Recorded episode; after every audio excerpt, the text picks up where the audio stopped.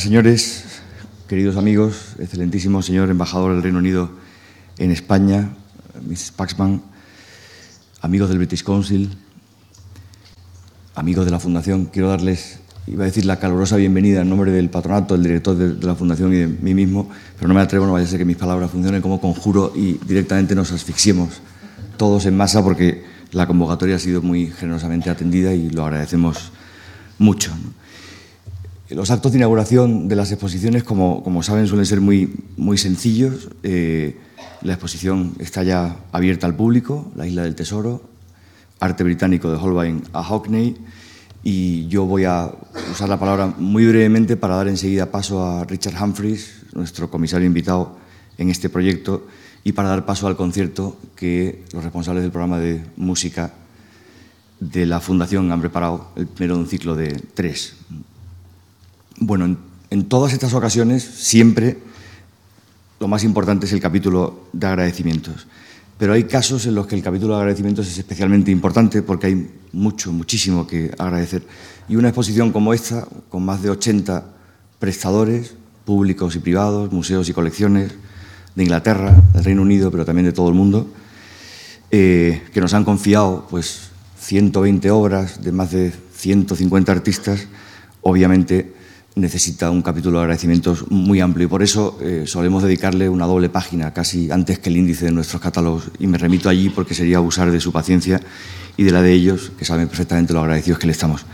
Eh, pero me van a permitir que por lo menos descienda al mínimo detalle de citar a en calidad casi de representantes de tanta gente como nos ha ayudado a algunas instituciones de fuera de Inglaterra y de fuera de España, como la Fundación Caluste Gulbenkian, nos acompaña su director, Joao Castelbranco, eh, como la Frankfurter Goethe House, nos acompaña la doctora Petra Maisak, su directora, eh, Elena Hernando de la Fundación Lázaro Galdiano, eh, José Manuel Matilla del Museo Nacional del Prado, representan de alguna manera los préstamos de sus dos instituciones y de la cartografía y de la Biblioteca Nacional y eh, por parte de Inglaterra, obviamente del Reino Unido, la fuente mayor de préstamos para esta exposición, pues tenemos la suerte de contar, la suerte y el honor de contar con dos representantes muy conceptuados, uno de un museo de la campiña inglesa, Compton Burney, nos acompaña el doctor Steven Parisien, y otro de lo que de la ciudad que durante mucho tiempo ha sido la ciudad, Londres, Sir Nicolás Serota,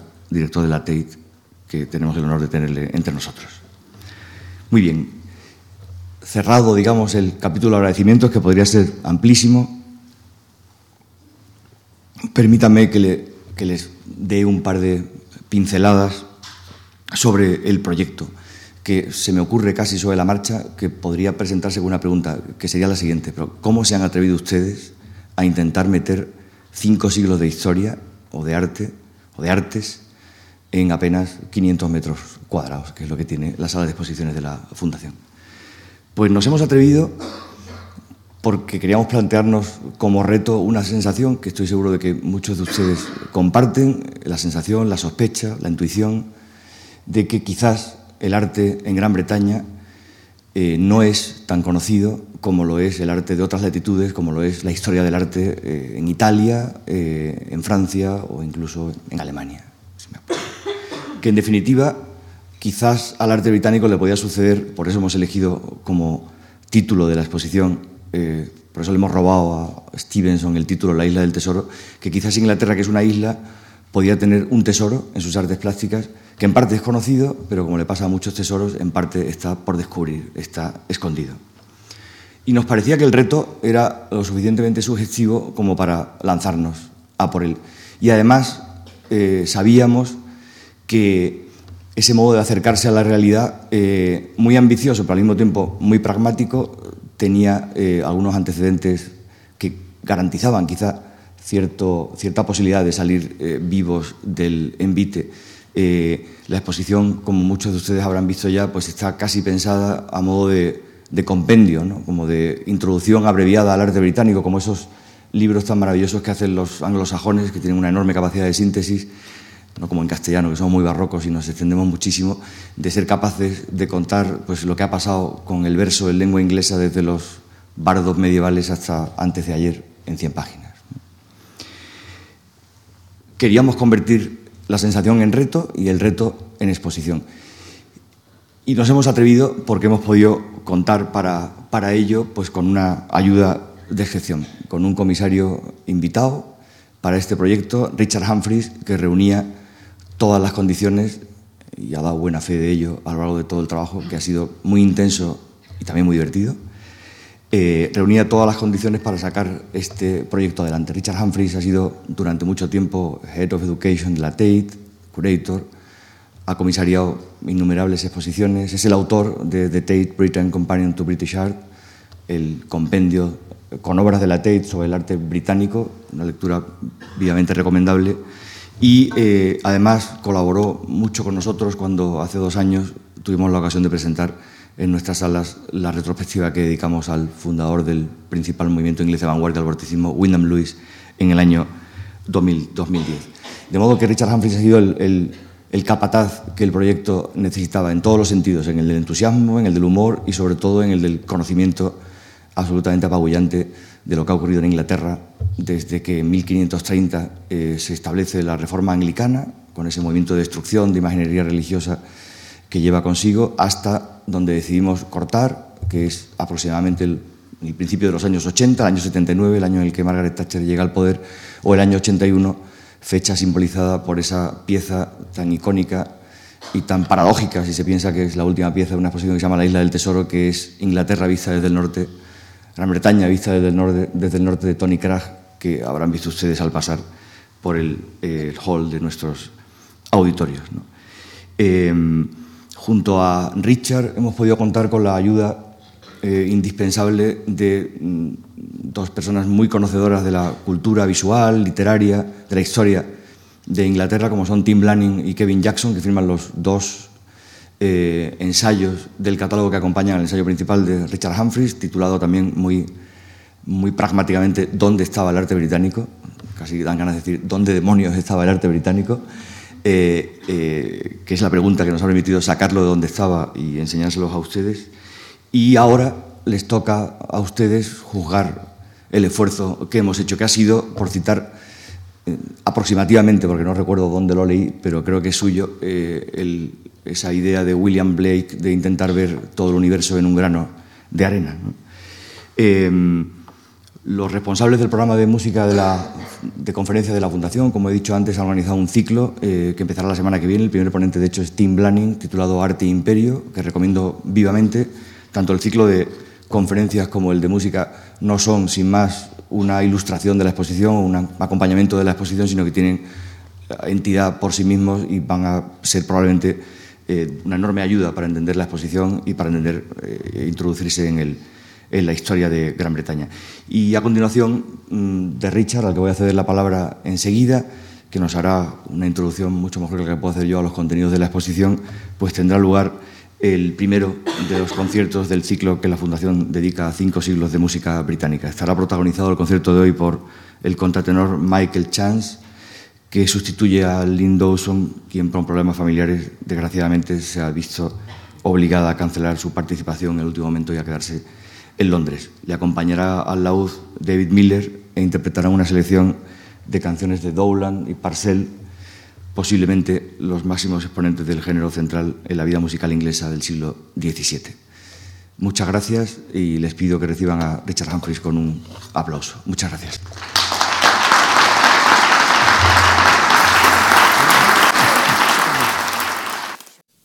Thank you very much, Manuel. I hope he was nice about me. I didn't understand everything, or in fact, anything, I think. So I must apologize immediately for speaking to you in English, um, but I think that's going to be best for you. And we are locking the doors, just in case there are any people who want to wriggle out of it at this stage. Well, before I go any further, I do want to thank the Fundación Juan March for inviting me to give this talk, but of course, above all, for inviting me to work on this really wonderful project, or at least I think it's wonderful, and I hope you do if you've seen it, and will do if you're going to see it yet. Um, it's a pretty mad project to, to get involved with, uh, to present 500 years of British art in about 500 square metres. And perhaps it's even more ridiculous to try to talk about it in about 35 minutes, but at least you will be relieved to hear that it is only 35 minutes. Any longer, I'm, I'm quite happy for them to unlock the doors and let you leave before the music, which I'm sure will have attracted most of you. So I guess I'm a bit of a, an English pirate in reverse. Rather than plundering the Spanish main, I have turned my ship around and gone back up the rivers of England and plundered all these rather wonderful things from often rather obscure regional collections to bring to you here in Madrid for you to, I hope, sometimes marvel at. I'll start with my first slides, I hope, please. I think that's supposed to work. Point. Yep. A couple of images, the alpha and omega, if you like, of the exhibition. On the left, some alabaster fragments from a very obscure church in Bedfordshire, just north of London. And on the right, of course, a work you will have already seen uh, by coming into this auditorium the wonderful Britain seen from the north by Tony Cragg, made in 1981. So, in fact, you'll see the time gap here is even bigger than 500 years. I'm not going to talk about these fragments particularly, nor about the Tony Cragg, but perhaps they are an image of what this exhibition is about. It's, of course, fragments. I can only offer you fragments of probably an already rather fragmentary story. But I hope that in the seven sections of the exhibition, if you like, we can turn the kaleidoscope seven times to give you different perspectives on what necessarily will be a fraction of the material uh, that we might be able to show you in offering, if you like, a history of British art. And these kaleidoscopic seven experiences, as it were, are intended also not only to show you uh, some of the great works of British art, some of the great artists, some of the trends in British art, but also to suggest some perhaps more interesting historical tensions which aren't necessarily obvious uh, when you look at British art per se. So there is a, if you like, a historical story going on within all this material. It's not simply the history of art. Well, if you walk into the first room, you actually are looking at two sections. And as I said, as we only had 500 square metres, we had to squeeze at least two of the sections into one room. On the left is uh, a page from a book that was seen in almost every British church or English church from the 1560s until well into the Victorian period. John Foxe's Book of Martyrs. And this was a rather often gruesome image, uh, set of images of the terrible sufferings of the Protestant martyrs during the reign, above all, of Queen Mary. Of course, as you may know, was briefly married before her early death to a certain Philip II. And this particular image I've chosen because it's a page from Foxe's book, which would have been easily visible to most people simply by walking into their church, of the cleansing of the English church during the reign of Edward VI of all idolatry, of all imagery, so that you can see here the communal table alone standing here in the church, and on the left, of course, following the um, uh, divorce procedures of Henry V, uh, Henry V, Henry VIII, uh, the king as the head of the church. And above, you can see lots of Catholics being chased out of England, being told to get across the seas back to Rome or wherever it might have been. Maybe then it would have been Madrid, with all your trinkets what he calls all your paltry, all your idolatrous, superstitious rubbish. Well, if you lived in a country that had destroyed by the middle of the 17th century 90%, it is estimated, of the Catholic religious visual culture, then you can imagine that this would create a rather extraordinary set of circumstances for the growth of any subsequent art. But it's not really simply about iconoclasm, because that first section clearly uh, grows out of this enormous wave of iconoclasm in the mid 16th and then the mid 17th century. But there's also a court culture, and you'll see some wonderful grand portraits by, uh, of course, the many foreign artists who worked here, such as Holbein, but also some really major British artists who are not that well known in Britain, such as Robert Peake And perhaps of greatest interest would be this tiny little miniature of Mary Herbert, the Countess of Pembroke, a major writer and translator in her own right, a patron of the arts, um, a scientific pioneer at her house in, uh, in Wilton, down in Wiltshire, and of course the sister of the great Sir Philip Sidney, one of the heroic figures, if you like, of the English uh, Protestant Reformation, late 16th century scene. So, within this rather turbulent visual culture, this uh, extraordinary range of destruction had been wreaked on so much of the, uh, as I say, ancient Catholic visual culture, certain things started to grow. And I hope these tiny little miniatures can indicate that the little seeds of something uh, can be found early on in this period as well.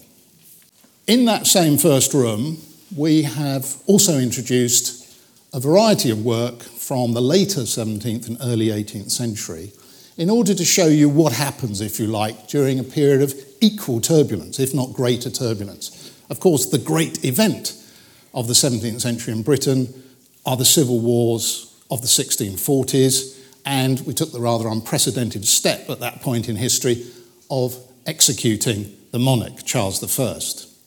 And there is a certain interesting tension again in this section between the initiation under, again, foreign artist, Anthony van Dyck, who was a major figure in British art throughout the 1630s at the court of Charles I, between that Baroque culture, which he, if you like, helps to establish, which survives the Civil War and can be found in the great houses of the late 17th century all over Britain, great ceiling paintings, great decorative schemes, even some religious schemes on a large scale in places like St Paul's Cathedral, which we have a sketch for upstairs. On the one hand, that culture, and something closely linked, which is the growth of a scientific visual culture.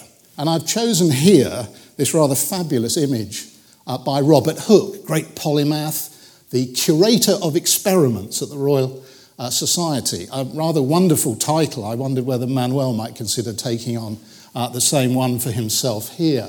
A man who conducted many different scientific experiments, including looking very carefully under the microscope for almost the first time, certainly in Britain, at creatures such as this a louse, the sort of thing you try and get out of your hair or pick out of your bed linen, something Tracey Emin, no doubt, was thinking about many years later, but on a vast scale. And what is particularly interesting is the relationship between this image and the text which Hooke provides, in which you can see this fascination with things he couldn't name. So he's talking about the carapace on a certain part of the body of the louse, but he has no term to describe it. So, what's so interesting is that, in a way, an artist's vision is initiating what, of course, became this enormous scientific and technological uh, revolution. He, by the way, was the man who invented the term cell, because when he looked into the microscope and saw these tiny cell like structures, he thought they looked like the cells of monks.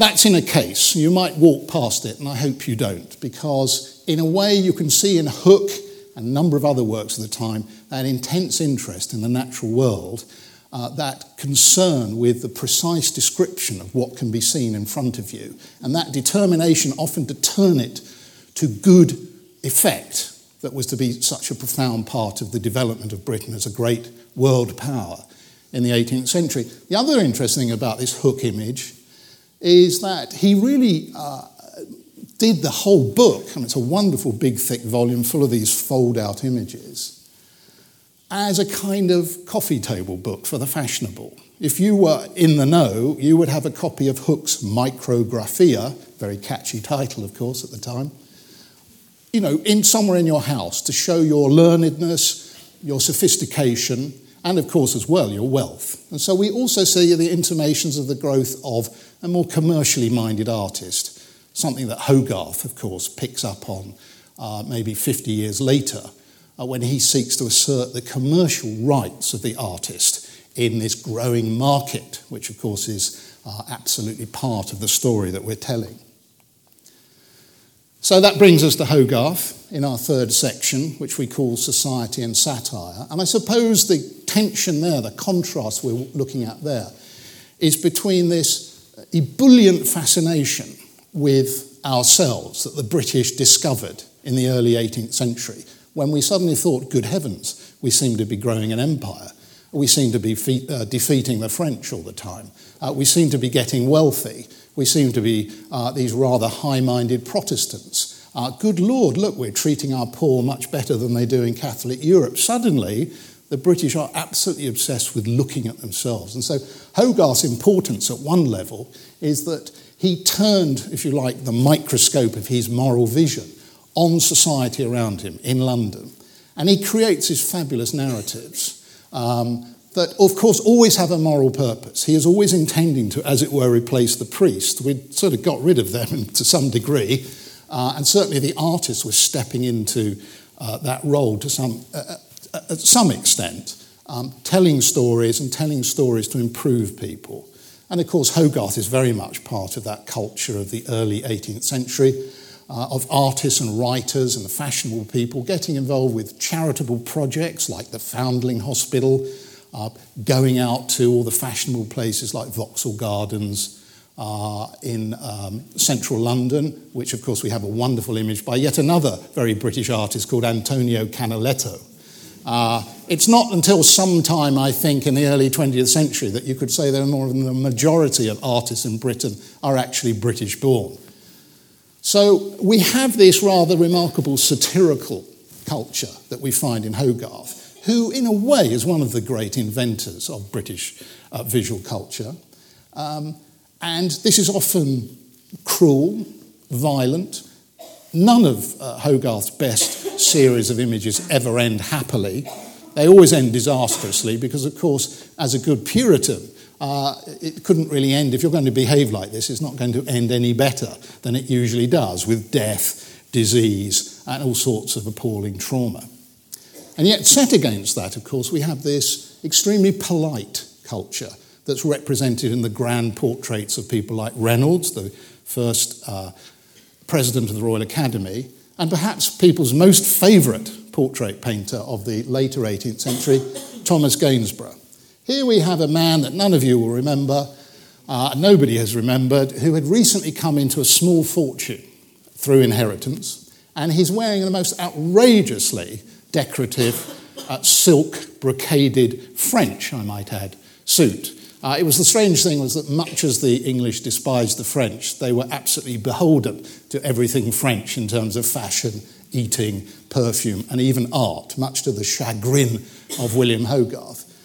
So we have this man, and he's showing off. He had prints made of this that he could distribute to all his friends so that they could be quite sure that he had come into his inheritance. He's shown here in Gainsborough's own apartment in, uh, in Bath, which was the great fashionable spa town uh, in, uh, in Britain at the time. What's particularly fascinating is it's not really urban. It's clearly the interior of a house, but if you look through the window, Gainsborough has replaced uh, what would have been the roofs and the walls and the streets of the city of Bath with a natural landscape. And this is another undercurrent that's going on. This um, sense that the British have their roots, their psychological, emotional roots, somehow in the landscape, not in the urban. Hogarth is quickly superseded. For a country that was urbanised early, that industrialised early, there's precious little sense of that reality in much of the visual arts. And yet, Gainsborough hated these people. Um, Gainsborough got very tired of painting them, and he really just wanted to play uh, his um, musical uh, instruments, uh, and he wanted to go and paint landscapes. And we do have a very beautiful late Gainsborough landscape that you can see that sort of represents what he really wanted to do. And undeniably, at some strange level, within this rather polite, imposing portrait, is a satirical figure as well. He's a figure of fun. And this is inevitable in a society where people's sense of social status was so insecure. Foreign visitors often came to Britain and would make enormous mistakes by going up to the servant and shaking hands with him, imagining that he was the Lord No, the servant just happened to be dressed like the Lord. And so all these strange social confusions, these confusions of demarcation, almost, I think, inevitably created a, a satirical undercurrent even to the grandest portraiture. Can you hear me? Good. It's a bit late to ask, isn't it? Well, I mentioned the landscape in the last image by Gainsborough and the sense that the landscape somehow uh, becomes an image, if you like, of Britishness. Perhaps it does in other nations. Perhaps we make too big a fuss of this about ourselves. But undeniably, British art in the second half of the 18th century sees an enormous growth in the production of landscape art and an enormous amount of writing about it and its significance. Of course, one of the great aesthetic texts of the 18th century is Edmund Burke's philosophical inquiry into the nature of the sublime and the beautiful. And he created, well, or rather, the 18th century created three categories the beautiful classical landscape, tranquil, calm, as you might find in Claude Lorrain and in the works of Richard Wilson. And this was something particularly aristocratic collectors enjoyed. The sublime landscape, on the, other, on the other hand, was a landscape of enormous turbulence, of great natural power, uh, evoking in the spectator really a sense of fear, of awe, of being tiny in the universe. And then, as it were, somewhere in between or somewhere to the side was a particularly British invention, the idea of the picturesque, which of course really just means looking like a picture, but soon came to mean an imagery of landscape which perhaps you find in Constable, or you might find in Girtin, or some of the great watercolourists who we have upstairs. These are painters who look at the minute and the particular, the rural, the overlooked, the ruinous, those things which have a kind of imperfection and a shagginess, if there's such a word in Spanish. I apologize for, the for that word there, about them. So there are these three categories of landscape. But of course, there was another kind of idea about the landscape which was implicit in that of the sublime, and that was the internal landscape of the mind. And in Britain, often that was found in literature, in Shakespeare, in Milton. These were people who had created these vast worlds. And that was one area that many artists wanted to represent. So Fuseli, uh, of course, as a British artist, he was actually born in uh, German speaking Switzerland.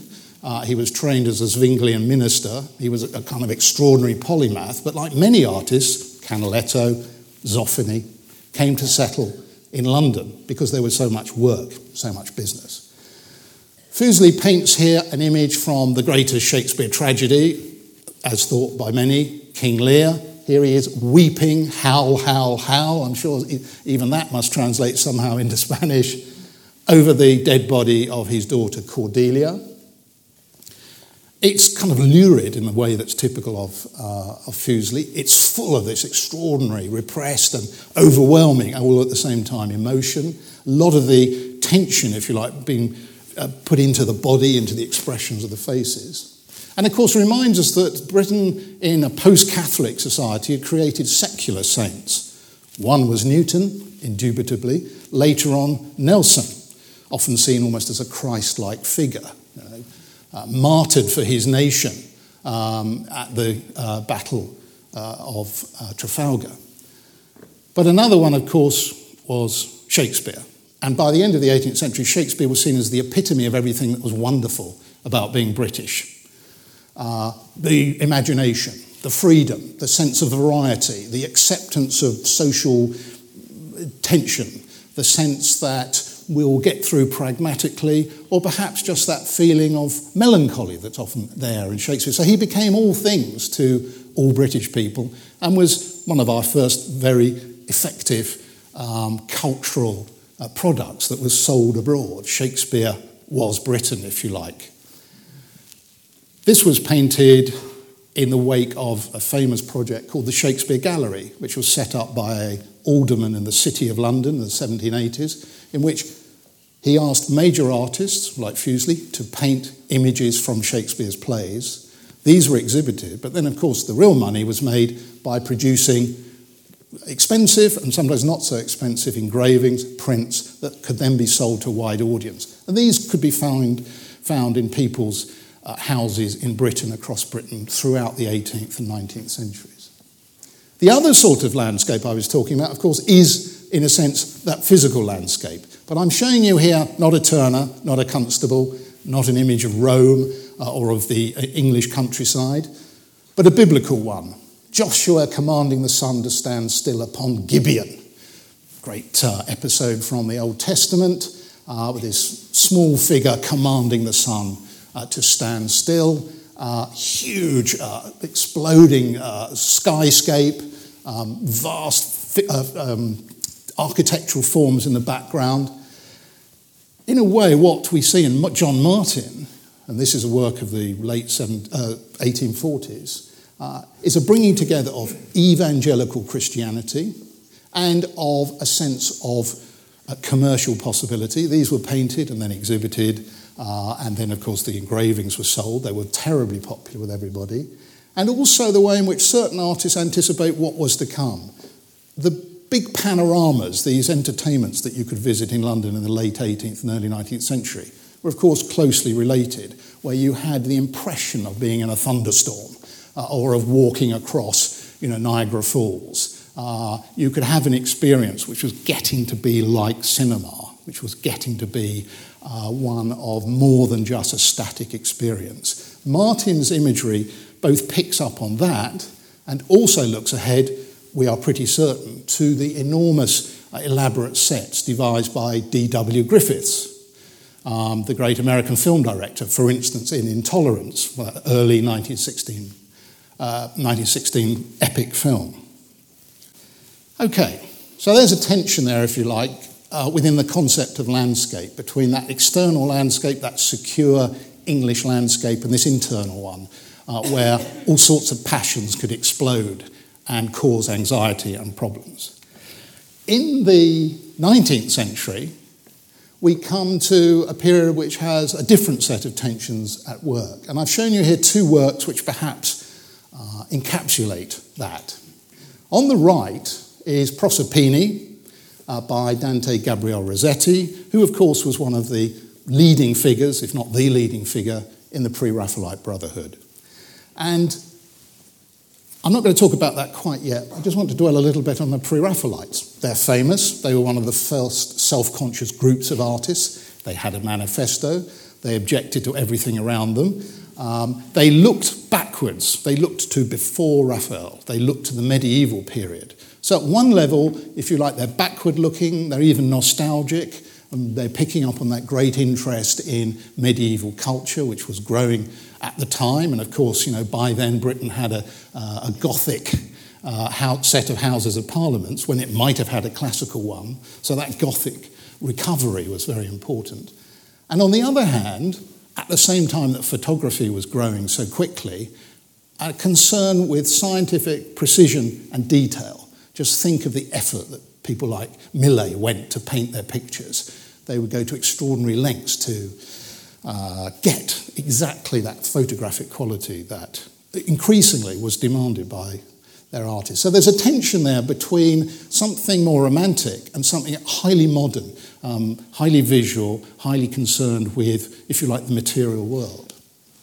And that material world perhaps found its apogee in the great exhibition at the Crystal Palace in 1851 in Hyde Park, when very typically, uh, in a British way, uh, because they could not get agreement to actually cut down the trees in Hyde Park, they built uh, the Crystal Palace around the trees. If ever you wanted an image of modernity and tradition, uh, then this interior of the Crystal Palace is it.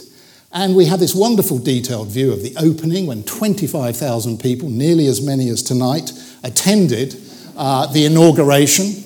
And six million people visited this exhibition. Well, remember that the population in Britain was certainly not what it is today. Six million was a very huge uh, number. Uh, even, even Tate Modern might not quite have got there, I think, at the time. So Roberts is, David Roberts, a great Orientalist painter here, painting in some precise detail this glorification of British engineering, culture, and it was hoped design. But of course, one thing that came out of this exhibition was a fear a fear that other countries were catching us up in all sorts of ways, technologically, commercially. and also that perhaps our design wasn't so good. Many people came away thinking, my God, you know, we're the wealthiest nation in the world, and we have the worst taste in the world. And in a sense, that leads us to Rossetti, because Rossetti was partly one of those artists just spiritually, psychologically rejected this materialism, this sense that everything could be explained in facts in a kind of positivistic way. Dwelt on his own sexual interests, his own dreams. Uh, of course, as we know, he died poor. Um, he was an addict of chloral. You know, he was the classic romantic figure. And yet, he was also part of that movement which sought to reinvent British design and art. We think of William Morris above all, of course, with whom he was close, but too close, of course, as far as William Morris's wife was concerned, but that's another story. Um, well, it's not quite another story because this probably is her. Um, but uh, you know that what was coming out of the Great Exhibition was a sense of frustration, and so Rossetti, in a way, represents these tensions: this highly romantic removal from the world, a dark vision, an underworld kind of vision of Pluto's world, as we see here in Proserpine, and yet a sense that perhaps the world could be redeemed through art and through the efforts of the designers of Britain, in spite of this apparently increasingly uh, mechanized and materialistic world. Well, mod- modernism, as we think of it, begins with Courbet and the Impressionists, and the British were a little bit slow in some respects, uh, but they did pick up on Impressionism. And um, another very fine British artist, of course, is the half Danish Walter Sickert, uh, who uh, was a pioneer of modernism in Britain. He introduced Impressionist and post Impressionist art into the London art scene, a hugely significant figure. I think he has a worldwide reputation. I'm hoping you've at least heard of him. Um, he's an artist who really ploughed his own furrow against many changes going on around him. And in the 1920s, we find him painting this wonderful picture of the man who ran a little restaurant in a village just outside Dieppe, where, of course, Sickert spent much of his time.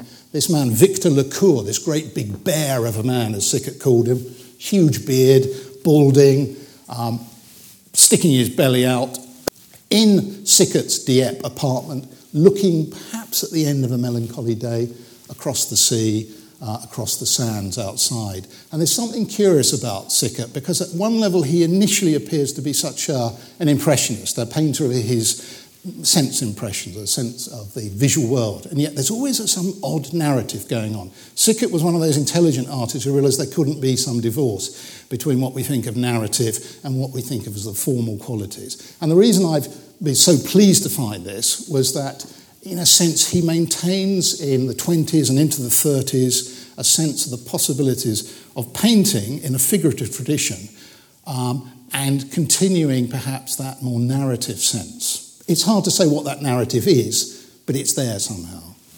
Well, of course, modernism eventually became abstract. That's what that meant around Europe and the world in the 20s and 30s, or it might mean surrealism.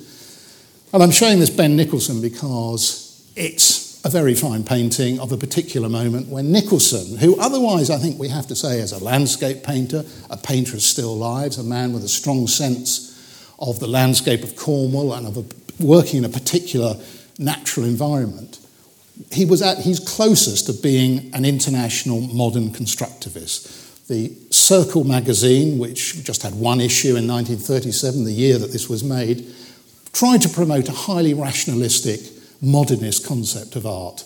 And Nicholson, we see here, at the closest I think he ever comes to being part of that truly international movement. And yet, as many commentators point out, if you know Nicholson, you start to see a tabletop, or you see still life objects, or perhaps you start to see bits of sky uh, or landscape.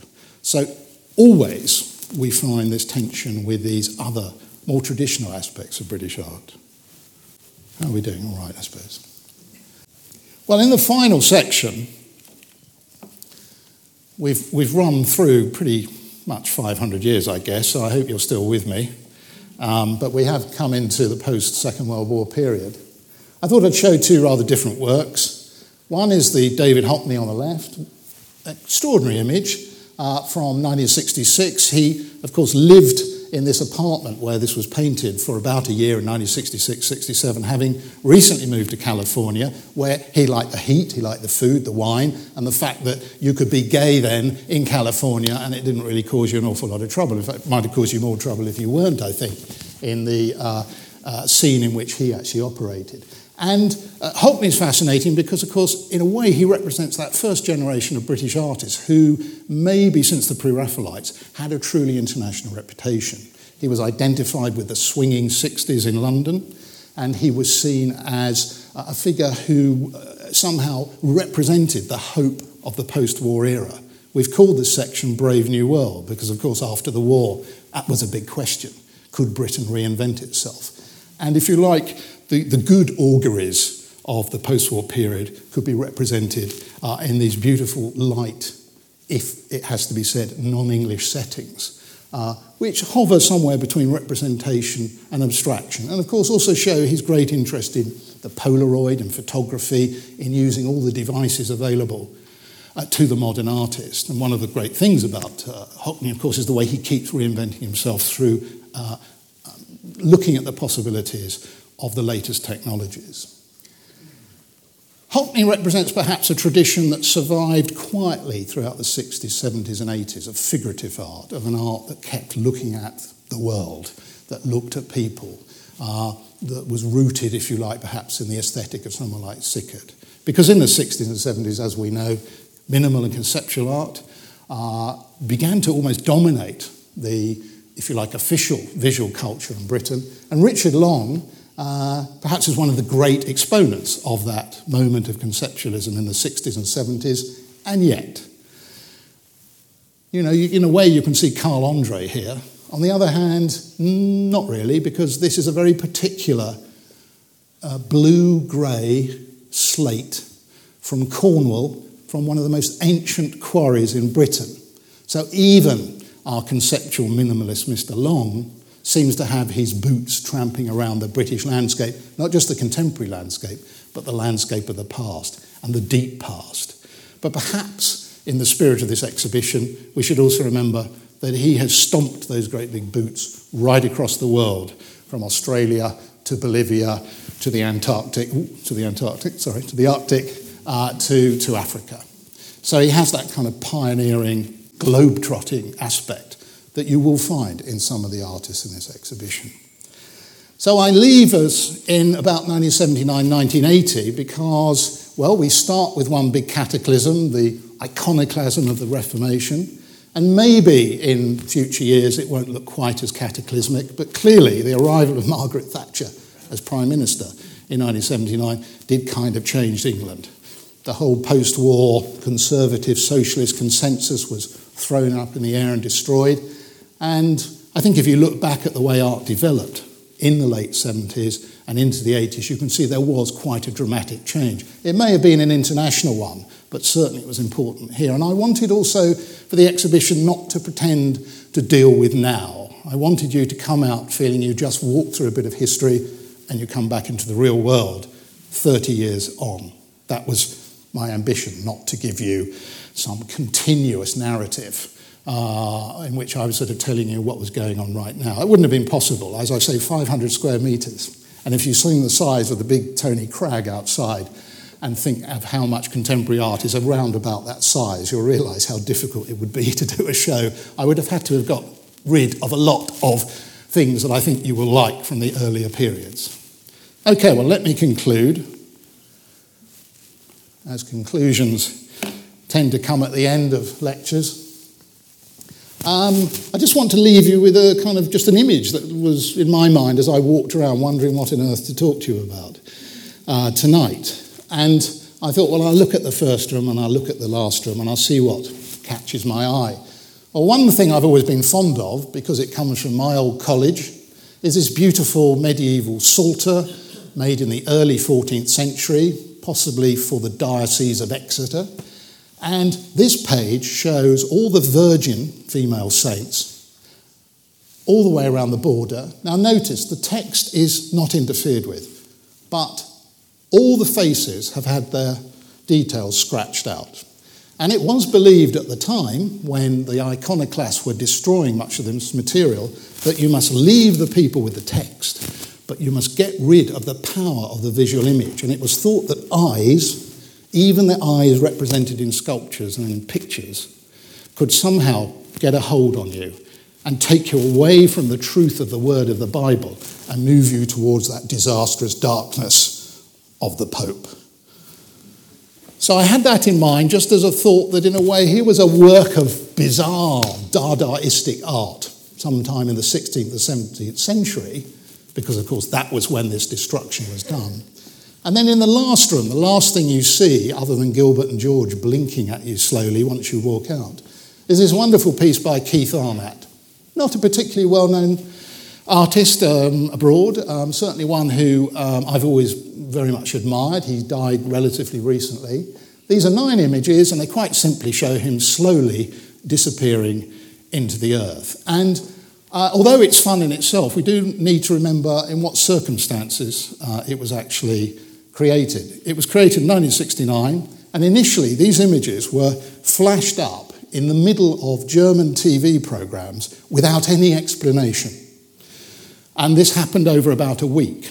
And so that without any explanation, quite inexplicably, this strange, scruffy man with his beard and his jeans would flash up and disappear. It could be in the middle of the news, it could be in the middle of your favourite soap opera. It just happened. And of course, that was very much a sense of the conceptual artist at the time, someone intervening in the culture, uh, someone who was going to make a difference to this huge, horrifying monster uh, of contemporary media. But it left me with that thought whether or not the intervention had actually led somehow to the disappearance of the artist. And maybe in about 1980, that was exactly how it felt. Thank you very much.